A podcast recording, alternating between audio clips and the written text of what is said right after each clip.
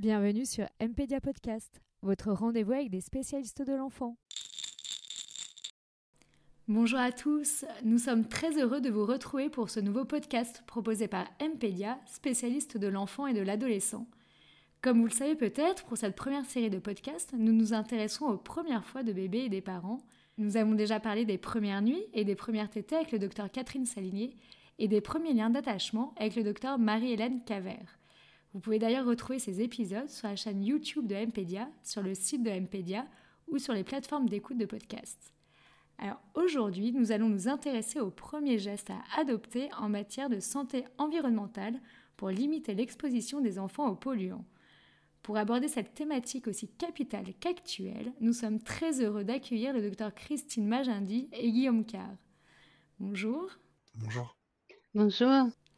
Alors, docteur Magindy, vous êtes pédiatre membre de l'AFPA, l'Association française de pédiatrie ambulatoire, et délégué à la Confédération européenne de pédiatrie ambulatoire. Vous êtes accompagné aujourd'hui de Guillaume Carr. Bonjour Guillaume. Bonjour. Vous êtes ingénieur expert en santé environnementale, auteur du blog Santé des enfants et environnement. Alors, avant de rentrer dans le vif du sujet, j'aimerais vous poser une première question. Pourquoi vous êtes-vous intéressé, vous, au sujet de la santé environnementale? Christine, vous voulez commencer? J'ai grandi à la campagne, en Allemagne, d'où mon petit accent. Et j'ai eu la chance de passer ma jeunesse dehors en contact avec la nature. Jusqu'aujourd'hui, j'aime beaucoup passer du temps dehors euh, et le, contact avec la nature reste un besoin fondamental pour moi. On a eu en Europe beaucoup de progrès en, matière de protection des, des, milieux naturels. Maintenant, en été, je peux aller nager dans le Rhin près de chez moi une chose qui aurait été impensable il y a une trentaine d'années, tant le fleuve était encore contaminé par l'industrie chimique. Mais aujourd'hui, il y a, mmh, il y a d'autres types de pollution qui sont peut-être moins visibles, mais, quand même inquiétants ou préoccupants. Le, le, congrès de l'AFPA, l'Association française de pédiatrie à Montpellier, en 2011, m'a ouvert les yeux sur les perturbateurs endocriniens et j'ai réalisé que j'avais fait personnellement des choses que j'aurais peut-être pas dû faire, comme profiter de mes congés maternité pour faire des travaux de rénovation, des choses de, de cette sorte. Et c'est de là est née l'envie de sensibiliser et de mieux informer les jeunes parents pour qu'ils soient plus avertis et qu'ils évitent ce type d'exposition. Alors, vous parlez de travaux pendant le congé maternité, et c'est vrai que beaucoup de mamans enceintes ou avec un jeune bébé euh, font des travaux ou utilisent la peinture. Moi-même, je l'ai fait, ne serait-ce que pour préparer la chambre de bébé. Nous verrons effectivement un peu plus loin pourquoi il faut éviter les travaux enceintes et puis quelles sont les précautions à prendre. Et vous, Guillaume? Alors moi aussi, au départ, il y a un très fort et très spontané euh, lien avec euh, la nature. J'ai notamment plein de souvenirs dans les, dans les forêts autour de chez mes parents quand j'étais enfant. Puis moi aussi, il y a une, sensibilisation accrue au travers de mon métier. Comme, je faisais des évaluations de risques sanitaires dans un institut public, spontanément, les jeunes parents autour de moi venaient me poser leurs questions de, santé environnementale, principalement d'ailleurs des, questions sur les, polluants du quotidien autour de leurs enfants. Puis par la suite, je suis devenu parent à mon tour et j'ai donc dû, après, répondre à mes propres questions de parents et donc approfondir mes connaissances sur la santé environnementale des enfants. Donc si je comprends bien, c'est une question qui vous concerne en tant que professionnel, mais aussi personnellement en tant que parent. Oui, tout à fait. Et je dirais même plus généralement, il y a la crainte qu'avec nos, modes de, vie et de nos consommations actuelles, nous sommes en train de, de mettre en péril ces milieux naturels qui nous sont si chers et dont on espère pouvoir transmettre l'attachement à nos enfants et nos petits-enfants. Oui, c'est vrai qu'on peut voir de nombreux parents qui commencent à s'intéresser à la santé environnementale à l'arrivée d'un nouvel enfant, et puis dont l'intérêt s'ouvre par la suite vers d'autres sujets environnementaux importants, un peu dans la logique une seule santé qui est notamment portée par l'Organisation mondiale de la santé, l'OMS. Nous allons nous intéresser aujourd'hui notamment à l'impact que l'environnement a sur les enfants et comment les protéger au maximum. Vous m'avez dit en préparant ce podcast que l'enfant était particulièrement vulnérable et sensible. Pourquoi? Christine, est-ce que vous voulez prendre la parole? Tout d'abord, il ne faut pas que l'environnement qui nous entoure fasse peur. L'impact de l'environnement sur le développement des enfants est immense et, largement bénéfique. Mais comme a expliqué Guillaume, euh, notre santé est aussi intimement liée à la santé des écosystèmes qui nous entourent. Quand j'évoquais la vulnérabilité des enfants, je pensais à l'exposition aux pollutions chimiques et atmosphériques. La pollution de l'air, par exemple, affecte la vie des enfants même avant qu'ils soient nés. Elle peut être responsable d'accouchements prématurés, d'un petit poids de bébé à la naissance et de troubles de neurodéveloppement. Plus tard, non seulement les, voies aériennes des enfants sont plus sensibles aux polluants, mais les enfants respirent trois à cinq fois plus de volume d'air par rapport à leur poids. Alors généralement, les expositions des enfants ont tendance à être plus fortes que celles des adultes. Ça s'explique euh, en partie par la, petite taille qui fait qu'ils soient plus proches du sol et aussi par leur comportement, comme par exemple de, jouer par terre ou de mettre beaucoup d'objets dans la bouche une chose qui me semble particulièrement importante sont les substances chimiques qui sont capables d'interférer avec la signalisation hormonale dans, dans notre corps. C'est ce qu'on appelle les perturbateurs endocriniens. On en connaît des centaines, voire des milliers. Tout comme les hormones qui sont essentielles à notre santé, notre développement et notre métabolisme, les perturbateurs endocriniens peuvent avoir un effet à des doses très très petites. L'action des hormones dans notre corps est particulièrement importante pendant la période des mille premiers jours et durant la puberté. C'est quoi exactement la période des mille premiers jours? Est-ce que Guillaume, vous pouvez nous en dire un peu plus?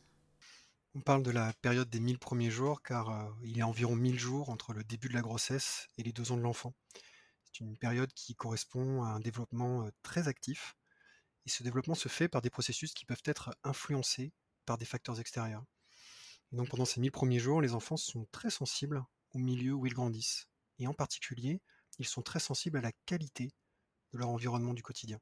Les enjeux sont très forts car les 1000 premiers jours des enfants peuvent fortement influencer leur vie future et notamment la vie des adultes qu'ils deviendront. Il est donc très important de faire au mieux pour répondre à leurs besoins essentiels pendant cette période clé. Et un environnement sain, cela fait partie de ces besoins essentiels. Ce qui d'ailleurs fait euh, directement écho au concept euh, ce qu'on appelle les origines développementales de la santé et des maladies. Alors, on vient de voir que l'enfant était particulièrement vulnérable, notamment pendant la période des 1000 premiers jours, qui va de la naissance aux deux ans de l'enfant, ce qui peut faire un peu peur aux parents qui nous écoutent. Mais, et cela va rassurer tout le monde, on peut agir à notre niveau en tant que parent. Donc ça, c'est une bonne nouvelle. Oui, effectivement. En, complément de l'action des pouvoirs publics, qui a, qui a des limites significatives, il y a beaucoup de choses utiles qu'on peut faire dans notre zone d'influence, à notre niveau de parent. Dans la littérature scientifique, on trouve des études d'intervention, c'est ce qu'on appelle parfois la science des solutions, et qui montrent qu'on peut euh, diminuer des expositions préoccupantes en modifiant euh, certaines habitudes ou certaines façons de faire, par exemple en modifiant les produits alimentaires qu'on achète. Et puis tout simplement quand on retire des sources de pollution de l'environnement des enfants, ou alors quand on les en éloigne, eh bien on évite ou on réduit les expositions correspondantes. À notre niveau de parents, on peut agir de différentes façons. On peut réduire les sources de polluants du quotidien à la maison, celles qui sont liées à nos activités ou à nos comportements. On peut aussi mieux comprendre où sont les sources à l'extérieur, celles à éviter en dehors du logement, etc. Donc oui, effectivement, je crois qu'on a pas mal de leviers à notre disposition et qu'on peut avoir une action efficace à notre niveau de parent. Bon, déjà, c'est rassurant. Alors concrètement, comment peut-on faire pour baisser ou diminuer les sources de polluants au quotidien? Alors, la bonne nouvelle, c'est que la plupart des actions que l'on peut mettre en place pour l'environnement sont en même temps bénéfiques pour la santé et nous permettent souvent aussi de faire des économies. C'est par exemple le cas pour l'allaitement maternel qui a de très nombreux bénéfices prouvés pour la santé des bébés, mais aussi pour celle des mamans. Les affaires de bébé ne servent souvent qu'un petit moment. Partager, donner, privilégier la seconde main, ne permet pas seulement de faire des économies et de préserver des ressources, mais aide aussi à diminuer l'exposition à des produits problématiques comme certains traitements imperméabilisants ou anti-taches et les retardateurs de, flammes. La sobriété chimique à la maison encourage l'utilisation de quelques produits simples. Vinaigre blanc, savon noir, le savon à base d'huile végétale, le bicarbonate de soude. Eux, ils marchent et ils sont aussi peu chers. De même, moins on utilise de produits d'hygiène et de beauté, mieux c'est pour la santé et le porte-monnaie. Donc finalement, il n'y a que des avantages à utiliser des produits simples pour notre santé, bien sûr, mais aussi d'un point de vue économique. Euh, je vous propose maintenant, si vous êtes d'accord, de faire le tour de la maison et pour chaque pièce ou lieu de la maison, voir comment éviter certaines sources de pollution ou du moins les diminuer. Est-ce que cela vous convient? Très bien. Parfait. Donc commençons par la maison en général.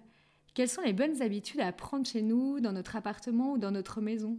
Alors une, première bonne pratique euh, classique, c'est euh, d'assurer un bon renouvellement de l'air à la maison.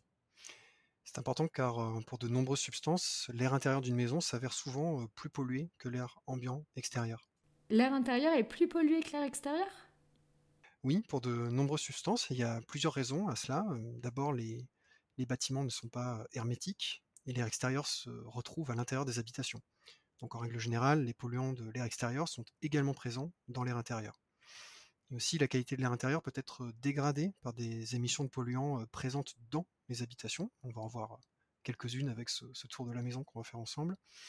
Et puis aussi, contrairement au cas de l'air extérieur, le, volume restreint d'une habitation ne permet qu'une dilution partielle de ces émissions intérieures.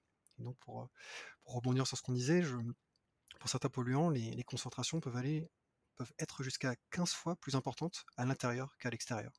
Pour toutes ces raisons, euh, c'est très important d'avoir un bon renouvellement de l'air à la maison, car cela permet de réduire fortement les concentrations en polluants dans l'air entourant les enfants. Et une bonne pratique classique euh, pour y contribuer, c'est d'aérer régulièrement son logement, au moins 10 minutes par jour, été comme hiver.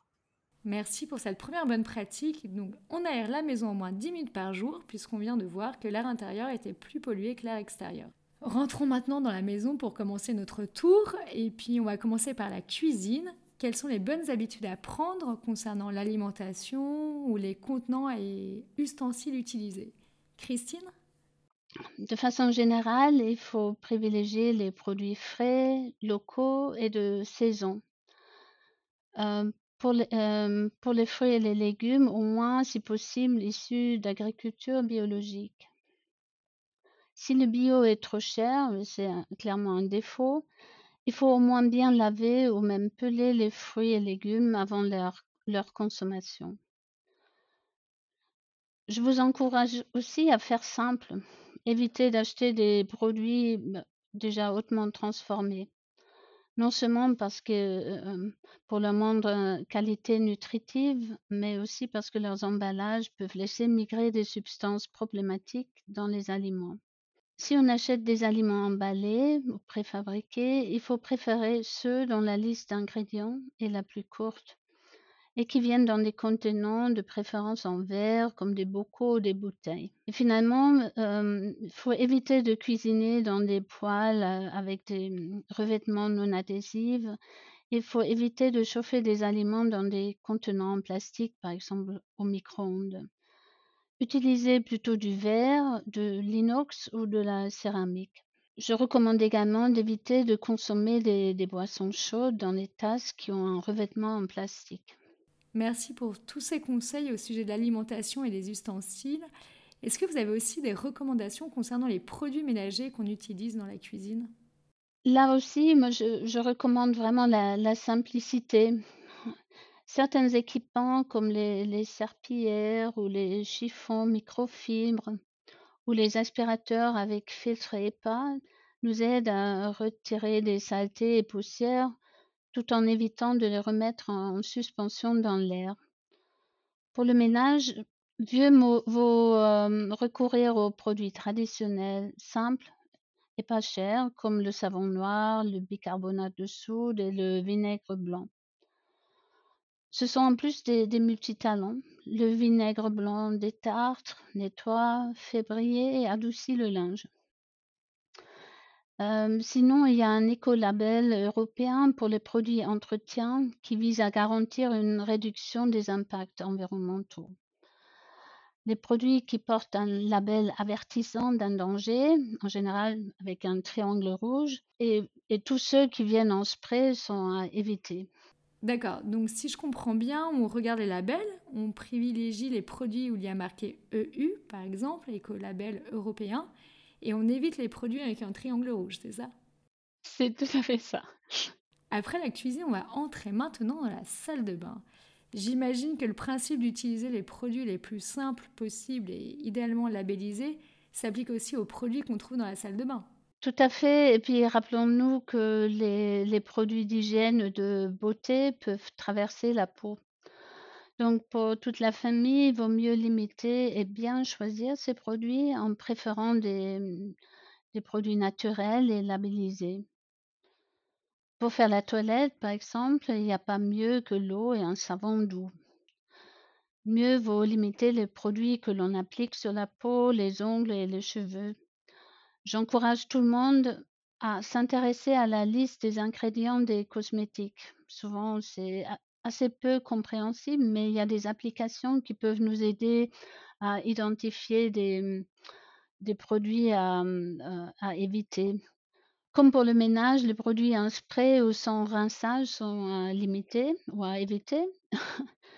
on, on, peut aussi se rappeler qu'une casquette et des vêtements anti-UV protègent mieux du soleil que les crèmes solaires.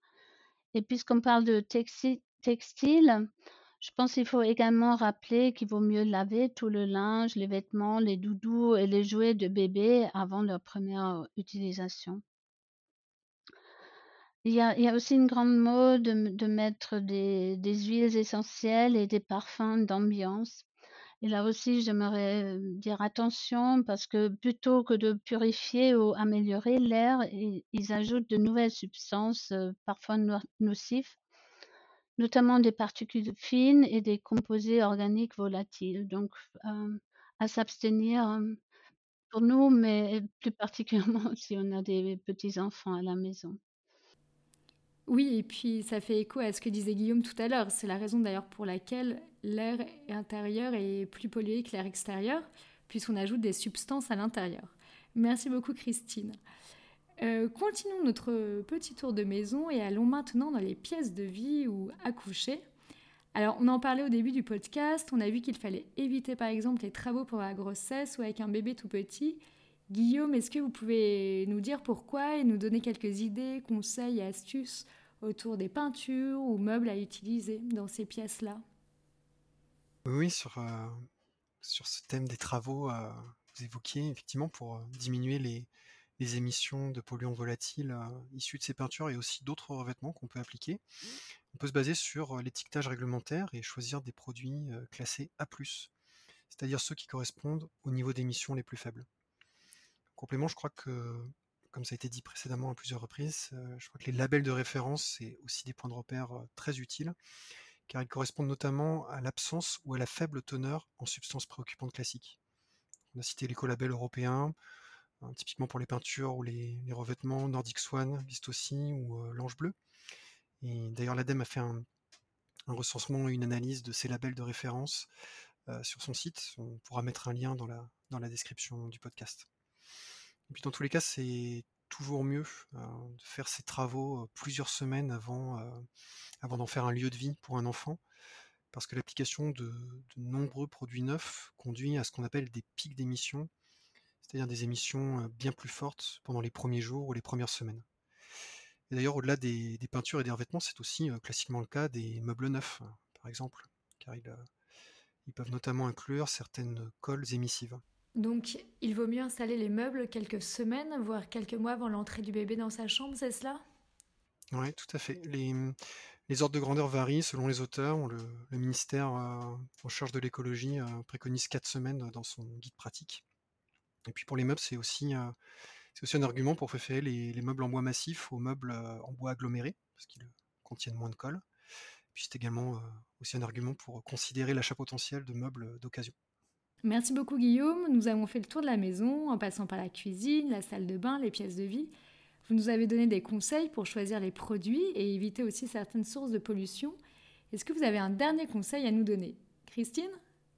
Oui, bon, comme, Guillaume a dit euh, avant, l'air intérieur est bien plus euh, pollué que l'air extérieur. Donc, après ce tour de maison, j'ai surtout envie d'encourager toutes les familles à prendre le temps de sortir avec leurs enfants et de passer du, temps dehors. Le, contact avec la nature nous fait du bien à tous. C'est un fait qui est scientifiquement prouvé. C'est bon pour la santé physique et psychique. Ça favorise aussi le développement cognitif, émotionnel et moteur des enfants. En plein air, en général, ils sont deux fois plus actifs qu'à l'intérieur. Ils ont envie de courir, de sauter, de grimper, de développer leur force, la coordination et l'équilibre. Ils apprennent à connaître leurs capacités et à développer leur confiance. Et pas besoin d'apporter des, jouets. Tout est là pour s'amuser et invite à la créativité lancer des cailloux, faire flotter des bouts de d'écorce, fabriquer des, petits plats à base de boue et de verdure. Bon, Voilà, les possibilités sont sans limite dehors et je pense que c'est vraiment quelque chose de très important. Oui, merci de nous rappeler, Christine, tous les effets bénéfiques qu'ont les sorties à l'extérieur et le contact avec la nature pour la santé, mais aussi pour créer et resserrer les liens au sein de la famille. Euh, donc j'appelle tous les parents à sortir, à aller dehors et à prendre l'air. Euh, si je reprends un peu tout ce qu'on s'est dit, vous nous confirmez que nos gestes, nos changements d'habitude sont vraiment utiles par rapport à tous les polluants extérieurs et substances toxiques, même celles que nous ne connaissons pas forcément Oui, et sur, euh, sur ce thème de, l'incertitude, je voulais faire une précision. En fait, les, les incertitudes sont, sont fréquentes en santé environnementale. Le plus souvent, on n'est pas dans du noir ou blanc, les résultats disponibles nous donnent différents niveaux de gris. je crois que cela invite, d'une manière générale, et plus particulièrement pour les enfants, avec les, vulnérabilités dont on a parlé, je crois que cela invite à une approche générale de prudence, à une certaine sobriété chimique a priori, et puis à s'adapter par la suite en fonction de l'acquisition de nouvelles connaissances plus précises. Merci Guillaume. Christine, est-ce que vous voulez ajouter quelque chose? Oui, j'aimerais dire aux parents, faites ce qui vous semble praticable. On n'a pas besoin d'être parfait pour améliorer la situation, pour avoir un, impact. De toute façon, c'est impossible aujourd'hui d'éviter toute exposition. Ce n'est pas, pas une question de tout ou rien.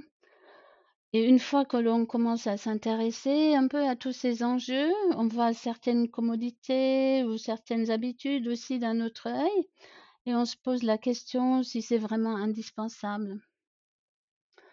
Et hum, si, si vous qui nous avez écoutés, vous avez envie d'approfondir le sujet, je vous invite à, consulter le, site et le site de, des 1000 jours et surtout le blog de Guillaume santé des enfants et environnement. Merci beaucoup de, citer ces sites. On remettra les liens euh, de ces sites dans le résumé du podcast. Donc si je résume tout ce qu'on vient de se dire, et c'était vraiment passionnant, les bons gestes pratiques seraient de consommer moins et mieux, moins en privilégiant la seconde main, par exemple, mieux en utilisant les produits les plus simples possibles, que ce soit dans l'alimentation, c'est-à-dire les produits les moins transformés, ou que ce soit pour les produits cosmétiques ou ménagers, simples, traditionnels. Bonne nouvelle, ce sont souvent les moins chers d'ailleurs. Et puis, si possible, labelliser. On rappelle les labels dont on a parlé, EU Ecolabel. On a aussi évoqué le label A+. Oui, c'est l'étiquetage réglementaire. Donc officiellement, c'est pas un label, mais c'est bien, c'est bien cette logique-là. Pour les produits de construction, c'est un étiquetage pour les produits de construction et les revêtements pour la qualité de l'air intérieur. Merci de cette précision. Effectivement, euh, vous parliez aussi du label L'Ange Bleu. Et puis, dans les derniers conseils que vous nous avez donnés, c'est sortir, prendre l'air, s'aérer. En tout cas, merci parce que moi, ça m'a vraiment donné envie de changer certaines de mes habitudes ou ma consommation. Donc, j'espère que ça aura donné aux parents euh, qui nous écoutent euh, l'envie aussi de changer certaines de leurs pratiques. Et puis, on leur rappelle qu'on n'est pas obligé de tout faire tout d'un coup, mais de faire ce qui est faisable pour chacun d'entre nous ce qui nous semble accessible sans se mettre trop la pression. De toute façon, chaque geste euh, aura un impact positif sur l'environnement. Et commencer là où on se sent en capacité d'agir. Commencer par là, comme disait Christine.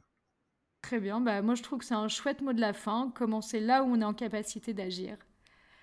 Merci infiniment, docteur Christine Magendie et Guillaume Carr, et à bientôt peut-être pour continuer la discussion. Merci pour votre invitation. Merci à vous, Claire. Merci beaucoup, à bientôt. C'était un podcast proposé par Mpedia, le site spécialiste de l'enfant et de l'adolescent. Et à bientôt pour un nouveau podcast sur les premières fois de bébé et des parents.